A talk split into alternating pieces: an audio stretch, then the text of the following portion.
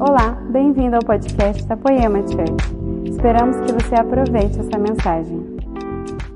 Mas eu estou muito honrado de fazer parte desse time, dessas pessoas que a gente se conhece, nós somos todos amigos. E até é perigoso uma coisa que acontece, que a familiaridade nos faça parecer comum, tipo, ah, a Lari está ali ministrando oferta. Mas quando eu vejo essas pessoas lá na vocação delas, ministrando uma adoração a Deus, tocando um teclado, fazendo uma coisa, eu eu olho para elas e falo: "Nossa, são monstros, que animal". A Bárbara, a moça ministrando uma adoração a Jesus, como eu respeito essa vocação que elas carregam, a vocação das pessoas que estão aqui fazendo essa live chegar monstra para vocês, com boa qualidade, bom enquadramento, boa cor no vídeo, um bom som. Tomara que eles façam minha voz chegar boa aí, que eu já gastei ela um pouco hoje. Mas eu queria fazer isso, honrar esse time. Se você pode colocar todos eles, todos nós, eu me faço honrado de fazer parte disso, nas suas orações. Eles não estão recebendo nenhuma coisa para fazer isso. Mas mais do que se a gente recompensasse, eles estão construindo uma história de amor com Jesus e a sua igreja. Eles estão doando seu tempo, esforço, energia, equipamentos, dinheiro, um monte de coisas. E graças a esse sacrifício de muitas pessoas, você pode congregar e receber uma palavra, receber uma adoração fresca aí na sua casa hoje. Então, obrigado de estar orando por toda essa equipe, de estar recebendo elas, me recebendo aí na sua casa. Tomara que a palavra seja tão boa quanto o resto dessa celebração que estava aqui tão boa. E eu quero começar te falando. O Leandro me pediu para pregar, ele disse: "Cara, fala uma coisa sobre governo". Então eu quero falar a coisa mais importante que você precisa saber sobre governo. Eu vou te falar nessa noite a mais importante de todas. Se você acertar um monte de outras coisas de governo, mas você não tiver isso, isso que eu vou te falar, você vai por tudo a perder. Então, para a gente começar isso, eu queria falar de um texto. Alguns textos na Bíblia em que Jesus é chamado filho de Davi, com certeza você lembra disso. Alguma hora, no mínimo você sabe aquela do cego que virou até música. Jesus é chamado filho de Davi. Isso é um texto bíblico, é um princípio bíblico. Deus escolheu que da raiz de Davi viesse o Salvador. Então foram gerações atravessando, gerações, gerações, até que chegasse em Jesus. E para você que está nos assistindo, você sabe disso, a gente sempre fala, nós não estamos indo uma igreja evangélica, não estamos construindo um bando de crentes. Para quem nós estamos pregando, para aqueles que a Bíblia diz que é, é, são a noiva de Cristo. E a noiva é marcada por uma só coisa, não é se ela é católica, evangélica, não são essas categorias que os homens criaram, mas quando Deus olha para a terra, ele reconhece como igreja, como noiva, as pessoas que nasceram de novo. Então, em João 1,12 está dizendo: A todo aquele que creu, lhe foi dado o poder de ser feito filho de Deus. E essa filiação, essas pessoas que não vieram de linhagem humana, mas espiritual. Então, você que faz parte da igreja, você não era ninguém. Como a Bíblia diz, você não era nem povo. Você iria lá ter um sonho como todas as pessoas têm, troca de carro, troca de casa, faz umas viagens e esse é só o legado que você poderia deixar na terra. Mas o que a Bíblia diz, nós não éramos nem povo, mas Deus nos chamou povo dentre povos e nos fez igreja. E a prova de que você é igreja não é se você fica assistindo todas as coisas, senta em todos os cultos, mas é se você nasceu de novo. E você pode ser um líder me ouvindo e pode ser que você não nasceu de novo. Olha, por exemplo, o encontro de Jesus com Nicodemos. Nicodemos era um homem da Bíblia, ele era líder de líderes. Então ele disse: "Senhor, o que eu preciso fazer? Eu já ministro pessoas, eu conheço toda a Bíblia". E Jesus falou: "Bem simples. Só você precisa nascer de novo". Então, no fim dessa pregação, tomara que eu consiga te traduzir do melhor jeito possível, mas eu vou falar de uma coisa espiritual. Não é fácil traduzir de um jeito natural. Como isso que Jesus disse para Nicodemos, nasce de novo. Olha, Nicodemos fala: "Senhor, mas como eu vou entrar na barriga da minha mãe e nascer de novo?" Não tem um jeito natural de falar de coisas espirituais. E a verdade sobre nós, nós somos uma raça que a Bíblia chama raça eleita, dos que nasceram de novo. Então, se você nasceu de novo, você faz parte de uma linhagem espiritual. E o que eu quero te falar nessa noite sobre governo A igreja, Jesus que se chama Jesus, filho de Davi, ele está ligado à linhagem espiritual de Davi. Humanamente faz algum sentido que Jesus esteja ligado, porque Davi foi um, um pai da geração de José, que foi pai de Jesus. Mas José não participou da gravidez de Maria. Então, geneticamente, não há vestígios de Davi no sangue de Jesus. Mas o Senhor reconheceu essa aliança, essa linhagem espiritual que atravessou séculos da fidelidade de um homem chamado Davi. Então agora o Salvador da terra é chamado Filho de Davi. E a igreja, que são os nascidos de novo, essa linhagem de reis e sacerdotes, isso é a melhor coisa que nos define. Não é evangélico, eu acho que a Veja inventou isso, eu sei lá quem inventou, mas o que a Bíblia diz, reis e sacerdotes, sacerdotes que ministram diante de Deus. Então isso é a melhor coisa que nos define, e essa linhagem está diretamente ligada a Davi. E eu quero falar um pouco disso. Tem uma chave, tem uma coisa que a igreja precisa olhar para a vida de Davi. E eu sempre estou olhando e querendo e falando, Senhor, eu fico com ciúme de Davi. Mas eu sempre entendo, fala, eu sei, eu sei, Senhor. Tomara que eu chegue lá, mas eu ainda não, não sou como Davi. Esse cara realmente provocou seu coração de um jeito, mas me deixa chegar lá de alguma maneira. O legado que eu quero deixar não é visitei países, curti a vida na terra, porque é pouco não é suficiente para minha fé acreditar que o evangelho é só para esse mundo, só para essa terra. Mas eu quero deixar um legado parecido com um conhecido nosso, um amigo nosso que faleceu, acho que deve fazer um, dois anos. Mas eu já vi ele falando nas pregações, ele se chamava Gregório McNutt. Ele dizia: Gente, quando eu morrer, só escreve assim na minha lápide: Esse cara amou Jesus. Porque no fim da vida, principalmente de você que está me ouvindo, você é a igreja. No fim da vida da igreja, a única coisa que vai importar é o quanto você amou Jesus. Você não vai aparecer diante de Jesus com conquistas, com construções, com multiplicações. Eu vou te mostrar isso. É claro que coisas que Deus te confiou, Ele espera que você multiplique. Agora, principalmente, a Bíblia diz: tudo que é imperfeito vai desaparecer, dons, eles cessarão. Então você pode pregar, profetizar, orar em línguas, tudo isso vai cessar, mas o que não vai passar? O que não vai acabar? O amor. Então, naquele dia em que Jesus nos chama para Ele, seja se você morre agora ou se na vinda de Cristo, mas o que nós vamos apresentar diante de Jesus como igreja não são tanto de metas humanas que a gente realizou, mas é o quanto a gente manteve um coração ardente, o quanto a religião e anos de igreja não foram suficientes de nos deixar conformados. E isso talvez é a principal coisa que eu quero falar para você sobre Davi. Davi era rei, ele já tinha tudo, mas nunca estava bom se Deus não estivesse gostando dele.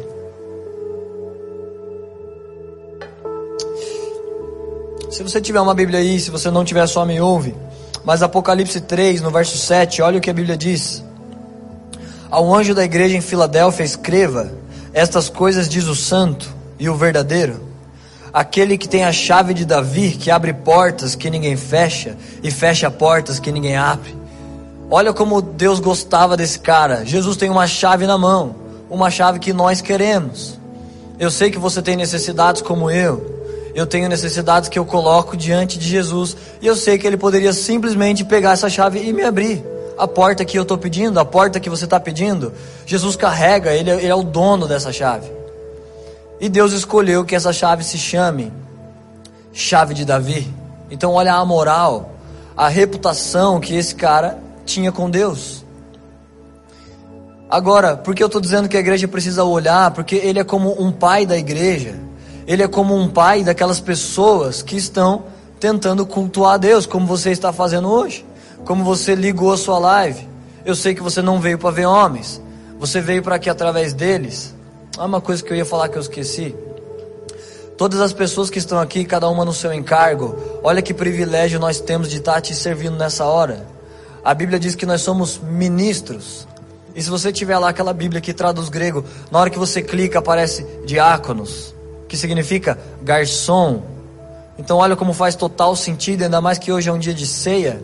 Nós vamos fazer isso literalmente. Se você tem aí um vinho, um suco de uva e um pão, nós vamos servir a ceia daqui a pouco.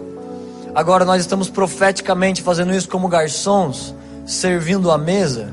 servindo a mesa com pão e vinho. E por isso eu, eu disse que você é privilegiado, porque nós não estamos falando de um pão com fermento. A nossa reunião pré-culto, o alvo dela não é conquistar as pessoas e multiplica views e vamos fazer uma coisa que enche os olhos deles. A gente, esse time sempre está preocupado em fazer exatamente o que Deus quer, em ouvir a Deus, em, em estar sensível a Deus. Isso é um pão não contaminado, não contaminado de religião. Eu não estou te dizendo, seja um poemeiro, usa bermuda.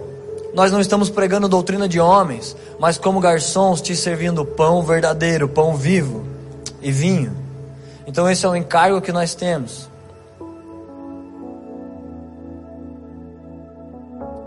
E você sabe sobre Davi que ele teve uma parte triste. Se você olhar de certo ângulo para a vida de Davi, você vai ficar decepcionado.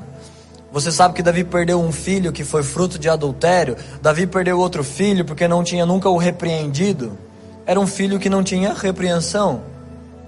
Davi tinha tantos, eu acho que ele não tinha tempo, ou sei lá.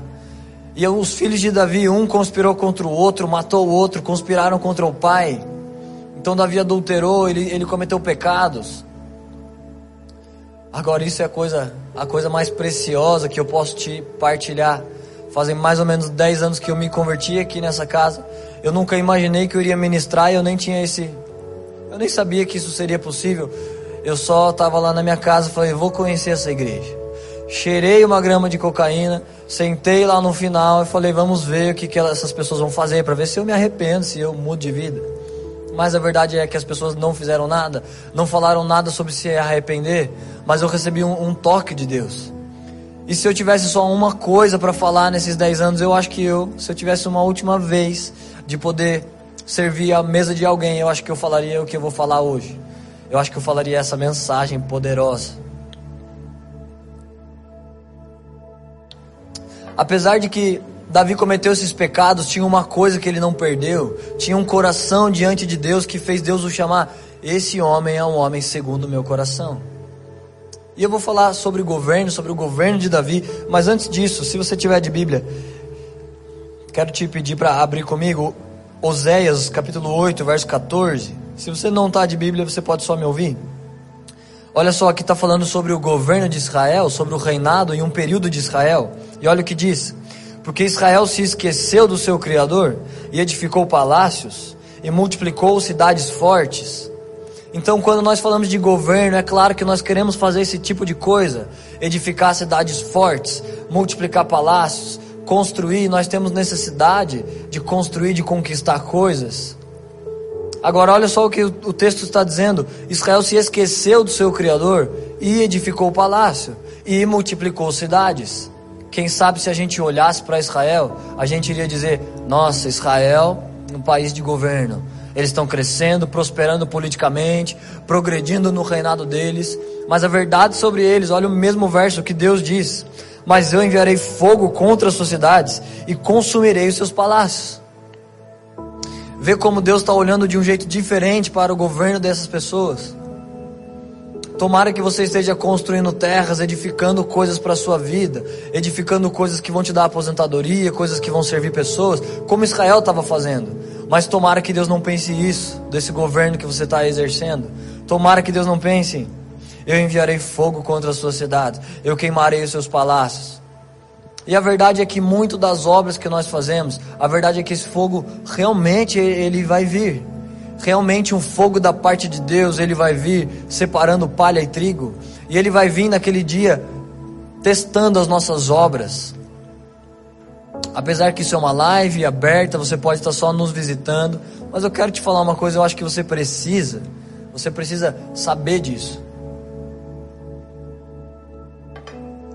Há níveis de fé que a igreja pode alcançar, há níveis de maturidade com Deus. Você não só, João 12, se torna filho de Deus, ai, graças a Deus, agora eu cheguei em algum lugar.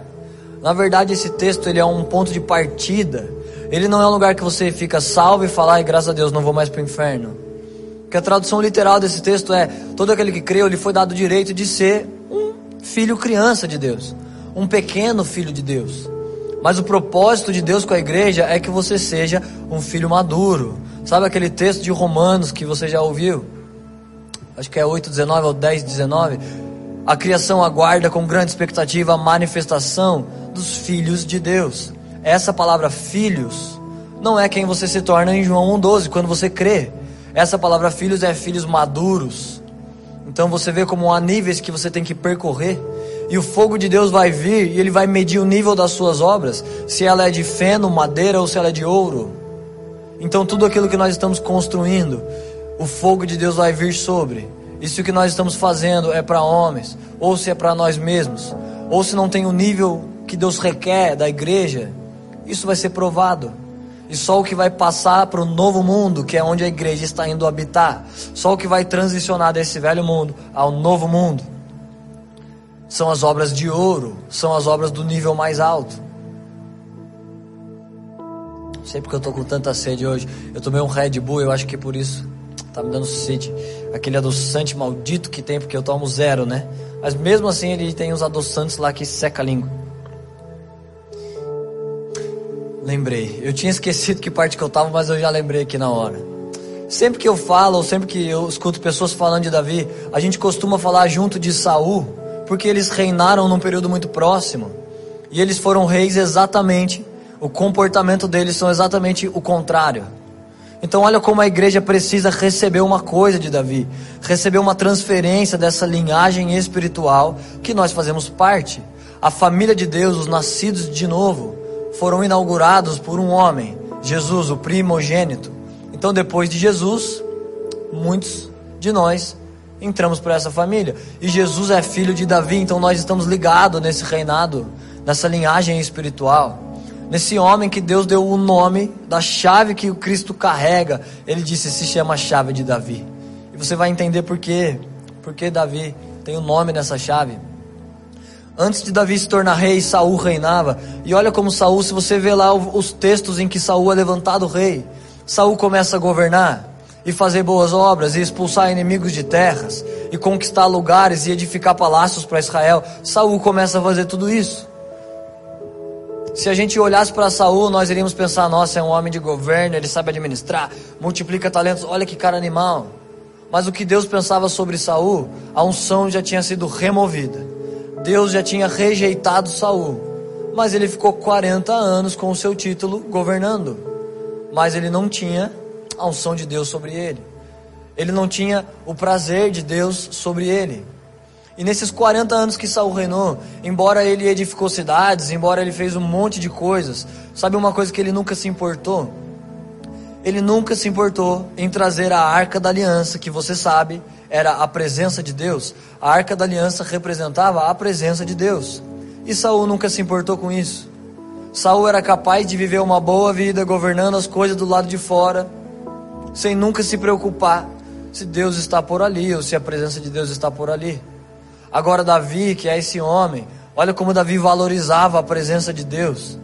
Davi era o rei de Israel. Quando ele foi consagrado rei, a primeira coisa que ele faz ele vai buscar a arca da aliança, ele vai buscar a presença de Deus, ele tem sede, desespero pela presença de Deus, ele vai buscar e ele vai na frente, ele vai dançando quase nu, na frente da arca, celebrando, porque ele resgatou a coisa de maior valor, a presença de Deus. Uma coisa que os outros reis não estavam olhando, a arca tinha sido roubada há décadas. E olha a parte triste, ou, ou, ou feliz, Olha porque nós temos que olhar e receber esse coração de Davi. Porque enquanto a arca de Deus não estava em Israel, o sistema de culto de Israel, que era a igreja de Moisés, era como uma nossa igreja. As pessoas vão lá, põem dinheiro na caixinha, mas na verdade elas matavam animais. Então elas faziam todo o método de culto delas na igreja de Moisés. E a presença de Deus ficava lá na igreja. Mas eu disse para vocês, a presença tinha sido roubada mas quase ninguém se importou, elas continuaram indo fazendo as mesmas coisas.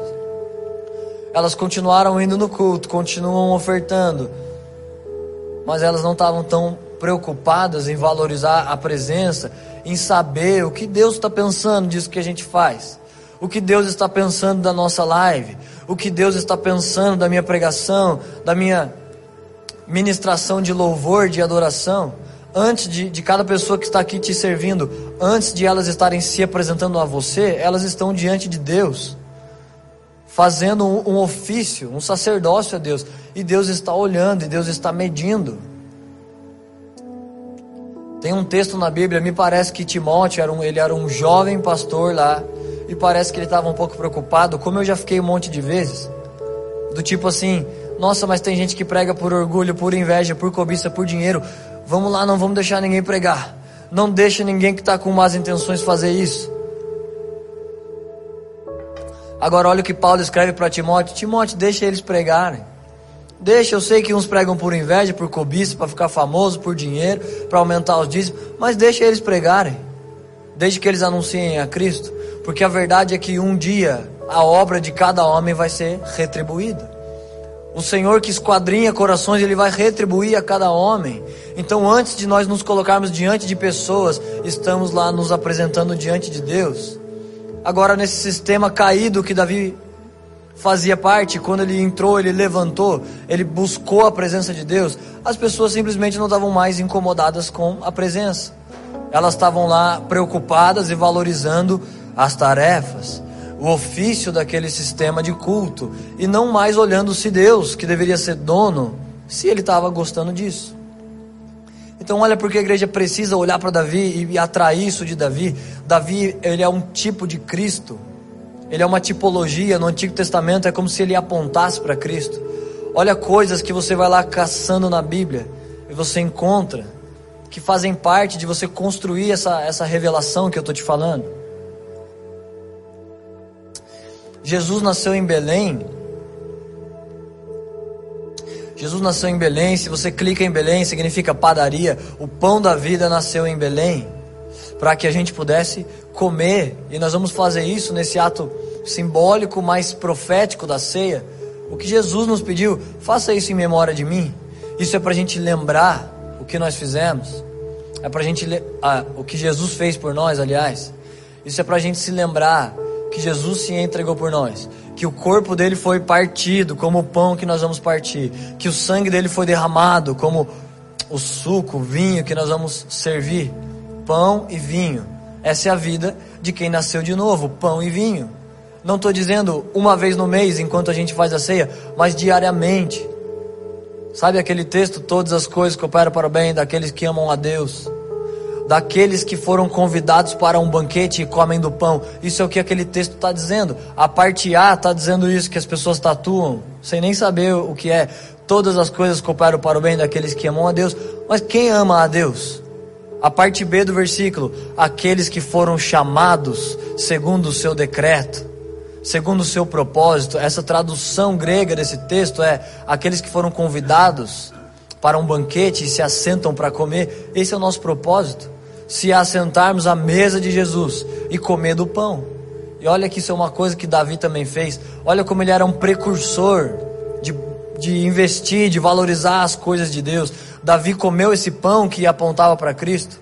Então Cristo nasceu em Belém, Davi nasceu em Belém. Jesus se entregou pelas ovelhas do Pai. Davi também se entregou, se arriscou pelas ovelhas do Pai. Ele não morreu porque Deus não queria, mas ele lutou lá e salvou as ovelhas do Pai. Davi começou seu ministério aos 30 anos, Jesus também começou seu ministério aos 30 anos. Jesus foi rejeitado, esquecido, traído pelos que eram seus, e Davi também, rejeitado, esquecido, traído por pessoas que ele tinha feito tudo, dado mesa, dado cargos, dado, dado a vida. Davi foi traído por essas pessoas. Davi colocou a mesa para um homem, para um povo que não merecia estar sentado lá. Depois você pode ir lá pesquisar. A história de Davi conta sobre Mefibosete, um homem aleijado, ou seja, ele tinha defeitos. Ele não caminhava direito. Isso é a nossa história da igreja. Quando a Bíblia está lá contando essa história, isso não é só um livro histórico que você vê, ai que legal, Davi bonitinho, pôs lá um banquete para esse homem. Mas de trás daquelas letras tem uma revelação profética que está convergindo, apontando para Jesus e para a igreja. Então o que aquilo significa? Jesus pôs uma mesa para nós, aleijados, que não merecíamos, que não deveríamos ser nem povo, mas Ele nos coloca à mesa, como se a gente fosse filho, porque o espírito de adoção nos adotou, e Davi fez isso. Então, olha como há muitas semelhanças em Davi e Jesus, mas a principal coisa que eu acho que marca isso para nós é como Davi fez isso que Jesus fez por nós. Jesus rasgou o véu. O que significa? Lembra que eu te falei há níveis de fé? Há um nível que você pode viver a boa vontade de Deus, mas há um nível mais alto que você pode viver a agradável, e há um nível mais alto a perfeita. Então eu não sei você, mas eu não estou persistindo, perseverando no Evangelho, na jornada com Deus. Não é para que eu seja salvo, mas eu estou procurando, mesmo que muitas vezes, aos trancos e barrancos, eu estou lá clamando: Jesus me ajuda me ajuda nessa dificuldade, nessa situação. Mas o motivo de eu estar perseverando é porque eu quero alcançar esses níveis mais altos. Esse nível de maturidade em Deus. Existe uma colheita de 30, existe uma de 60 e uma de 100 por um. Boa, agradável, perfeita. Existe um batismo que é bom e nós devemos fazer isso, batismo de águas. Mas tem um nível mais profundo, o batismo no Espírito. E tem um nível mais profundo, o batismo de fogo. E existia na igreja de Israel e também existe na nossa três níveis que a pessoa poderia se relacionar com Deus: o átrio, um lugar mais distante de onde estava a presença de Deus, o santo lugar e o santo dos santos. Então não eram todas as pessoas que podiam entrar no santo dos santos, só algumas pessoas podiam. Mas o que Jesus faz quando ele morre na cruz, ele rasga o véu. O que significa que agora esse nível ele é acessível todos nós podemos ir lá e entrar nessa presença. E eu não sei um sonho maior, uma ambição maior que a igreja deveria carregar no coração, porque a igreja são aquelas pessoas que são casa de Deus, as pessoas que são chamados para viverem para Deus, para construir um legado espiritual. Então, se alguém precisa ter a vida investida em frequentar esse lugar, em viver nesse lugar, somos nós, a igreja. E Jesus rasga o véu e torna a presença de Deus acessível. E quando Davi recupera a arca, ele não devolve a arca para aquele lugar distante, onde só alguns podiam acessar, mas Davi coloca a arca em uma tenda, onde todos os homens podem acessar. Olha como Davi era um homem que valorizava, que desejava a presença de Deus, atraía o coração de Deus de um jeito que Deus disse: Esse é um homem segundo o meu coração. Foi um coração desse de Davi que fez com que a igreja estivesse conectada nessa promessa. Olha esse texto comigo, Salmos 89, verso 3 e 4.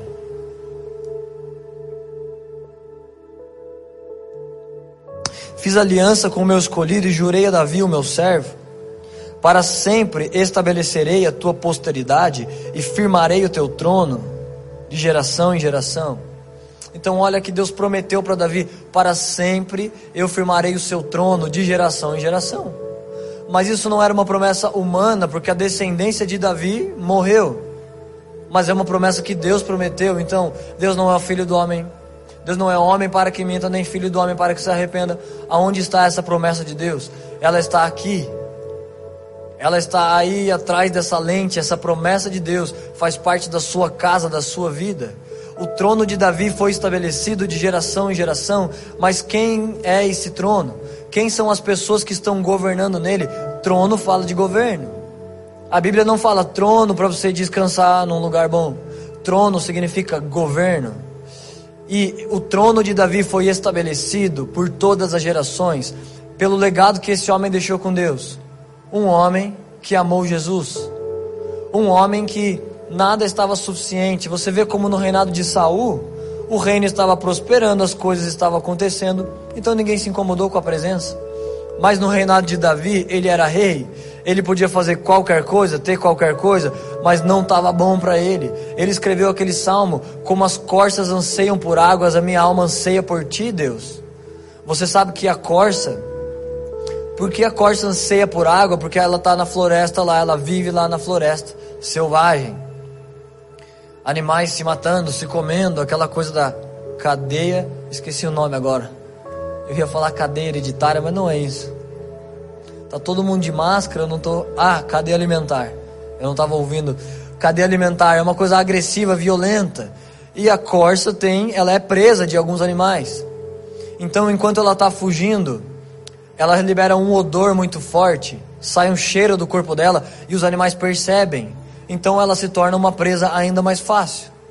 E a verdade é, se ela não acha um poço de água, um lugar para ela mergulhar, o cheiro dela vai exalar tão forte que ela vai ser comida e ela vai morrer. Então, olha o que Davi está dizendo. Senhor, como a corça anseia por águas, a minha alma precisa do Senhor. É tipo assim: Deus, se eu não te tiver, eu morro. Não tá bom que eu venha num culto, congrego, escuto uma coisa, sou rei, mando em todas as coisas. Posso estralar meus dedos e as pessoas vão guerrear por mim. Posso estralar e pedir terras e eu vou plantar vinhas e eu vou tomar as melhores. Eu posso fazer tudo, mas eu não estou satisfeito com isso. Eu preciso trazer de volta para Israel a sua presença. Davi viveu por isso. Davi era um homem que, apesar dos pecados dele, apesar das coisas que ele falhava, e nós não precisamos encarar as tristezas, as mortes, os fracassos que Davi encarou.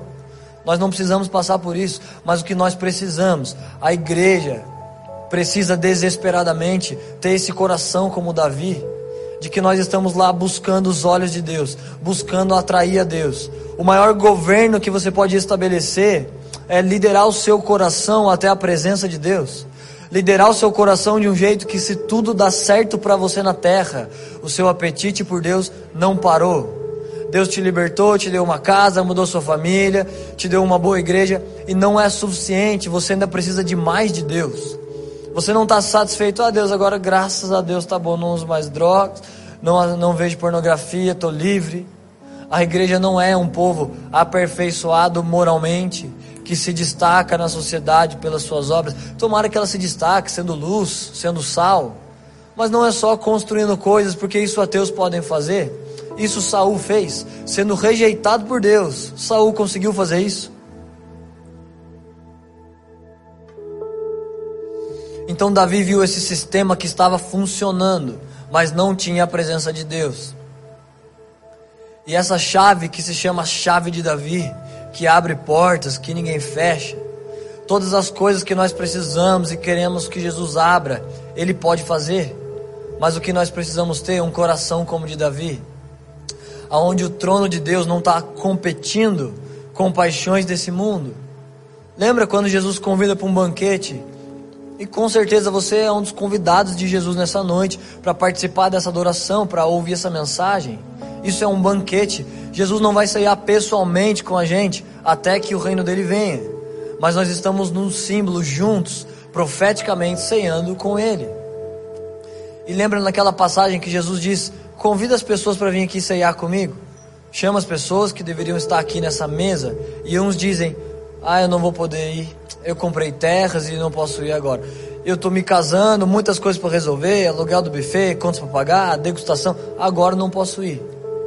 Então essas pessoas perdem o banquete porque estão muito ocupadas com coisas desse mundo. E deixa eu te falar uma coisa sobre tronos. Esse trono que foi prometido a Davi, ele é a igreja. Nós somos essa linhagem de Davi que está assentada nesses tronos, ou que tem o direito de se sentar nesses tronos e continuar reinando com o coração de Davi.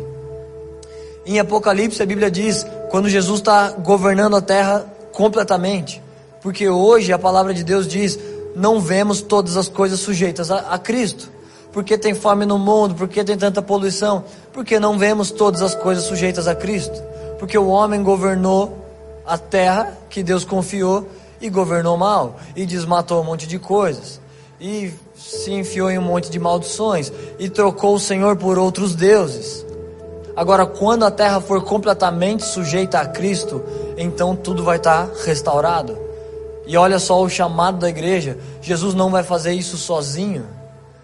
Em Apocalipse, nesse cenário de, de fim dos tempos, a Bíblia diz que do lado de Jesus há tronos. Olha como Davi acessava as revelações de Deus. Olha como Davi enxergava letras por detrás das letras e profetizava milênios o que iria acontecer. Tem um salmo que Davi escreve: faltava milênios até Jesus encarnar em, em um homem. E Davi escreveu assim: o Senhor disse ao meu Senhor: Assenta-te à minha destra. Davi estava vendo Deus dizendo a Jesus: Se senta aqui à minha direita. Até a ceia, Davi profetizou. Davi escreveu um salmo dizendo: Aquele a quem eu dei o pão me traiu, mordeu o meu calcanhar. É a expressão que Davi usa. Então Jesus deu o pão para Judas e Judas o traiu. Davi profetiza inúmeras coisas porque Davi tinha esse pacto com Deus. Os segredos de Deus são para os seus amigos. Os segredos de Deus são para os que o temem. Você lembra até na ceia quem era a pessoa mais próxima de Jesus? João. Então lá na ceia, você se lembra, estavam todos sentados e alguém cutuca João e diz: João, você que está aí perto, pergunta quem que é que vai trair. Então João, que é amigo, ele pergunta: Senhor, quem vai trair? E Jesus responde: Aquele quem eu molhar o pão e der, é esse que vai me trair. E ele molha e dá para Judas. Então os pactos de Deus são para os seus amigos. Davi era um amigo de Deus, um homem amante de Deus, um homem segundo o coração de Deus, e não tem um governo mais alto que você, como igreja, que você possa estabelecer. Você pode, como Saul, você pode edificar palácios, organizar bem sua empresa, tomara que você faça isso, organiza bem, não faz bagunça com os números, não mistura CPF, CNPJ, tudo isso é um governo, não seja bagunçado, estabanado, chega atrasado. Não seja uma pessoa assim. Seja um nobre na terra, rei e sacerdote, governe do lado de fora. Mas a verdade é, se você não dominar esse governo, esse trono em que o Senhor está sentado na frente de todas as coisas no seu coração, todo esse governo do lado de fora pode ser rejeitado por Deus. E pode ser que as pessoas dizem: Nossa, esse cara é pulso firme de governo. Ele põe a mão prospera, ele multiplica. Mas esse homem era Saul e Deus não estava recebendo. Deus não estava impressionado com dons e habilidades de Saul e não está nem com as nossas. Porque no fim, Jesus não vai reger a terra e restaurar a terra sozinho, eu estava dizendo isso, né? Há tronos do seu lado. Jesus está sentado num trono, isso significa o governo foi dado a ele. E do lado de Cristo há outros tronos. Agora, quem se senta nesse trono? Qual é o povo que tem direito de se assentar nesse trono para reger a terra com Cristo? A igreja. Você vê como o pacto que Deus tem com a igreja é muito mais do que te dar uma boa vida nessa terra. Mas o chamado que você está vivendo na terra como peregrino, sendo afligido, sofrendo, sendo aperfeiçoado, crescendo na estatura, no conhecimento, na sabedoria de Deus, tudo isso está servindo para te preparar para que você possa sentar em tronos e reger com Cristo. E nesse cenário de, de Apocalipse, alguém pergunta: Senhor, quem são esses que estão sentados do seu lado? E a resposta é: esses são homens que não amaram a própria vida, homens que não tinham nas suas mãos a marca da besta. A marca da besta, eu acho que eu falei isso, é 6666, é o número do homem. Então, quem se assenta em tronos, homens que as suas mãos não estavam contaminadas com coisas dos homens. Eles não tocaram teclado para ficarem famosos. Eles não operaram mesa para conseguir um trampolim de alguma coisa. Eles não pregaram para ficar conhecido. As obras deles não estão manchadas com a ambição dos homens. As paixões desse mundo não competiram no coração deles. Eles venceram. Eles ultrapassaram essas coisas e eles podem dizer diante de Deus: Senhor, eu trouxe diante do Senhor mãos limpas, um coração puro, um coração que te quis, olhos que só olharam para só olharam para o Senhor. Não estava bom a religião. Eu precisei do Senhor mais do que tudo. E Davi carregou isso diante de Deus. E eu sei que como igreja nós temos esse direito de pedir, de atrair, de provocar essa mesma devoção, essa mesma valorização que Davi tinha com a presença de Deus.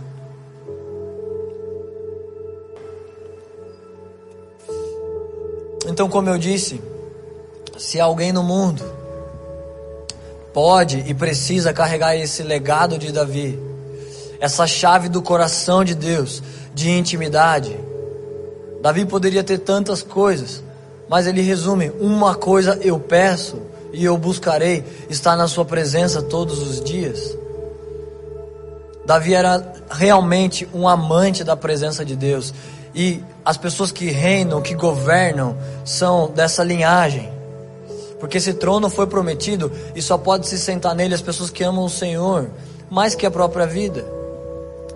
Nós podemos sim nos colocar diante de Deus e pedir: Senhor, eu preciso que o Senhor abra portas. Mas mais do que isso, nós devemos, como igreja, como aqueles que nasceram de novo, essa raça eleita de reis, de sacerdotes, se colocar diante de Deus, ministrar o coração dele. Eu queria ver aí o seu olho, se você está me entendendo, se você está comigo nessa mensagem. Se é isso que o seu coração está buscando, porque com uns anos de fé você já venceu certos pecados, o Senhor já afastou esses pecados da sua vida, embora nós sempre vamos pecar até que Ele venha, sempre estamos aqui sentenciados nessa natureza humana até que Jesus nos livre. Como o próprio Davi disse, olha uma outra marca do coração de Davi. Davi disse: Senhor, me sonda, esquadrinha meu coração, vê se há em mim algum caminho mal. Davi está sempre pedindo: Senhor, me livra de mim. Por favor, eu quero estar diante do Senhor todos os dias. Os meus olhos querem te ver. A minha alma está desesperada buscando a Sua presença. Não é só uma questão de pertencer a uma igreja. Não é só uma questão de pertencer a uma religião. Mas se eu não tiver a Sua presença, eu morro. Como a corça tem sede de águas, a minha alma tem sede do Senhor. Então eu quero te convidar a orar comigo isso nessa noite, a buscar por isso. Essa foi uma mensagem da Poema Church. Para você ficar por dentro de tudo que está rolando, siga nossos perfis nas redes sociais.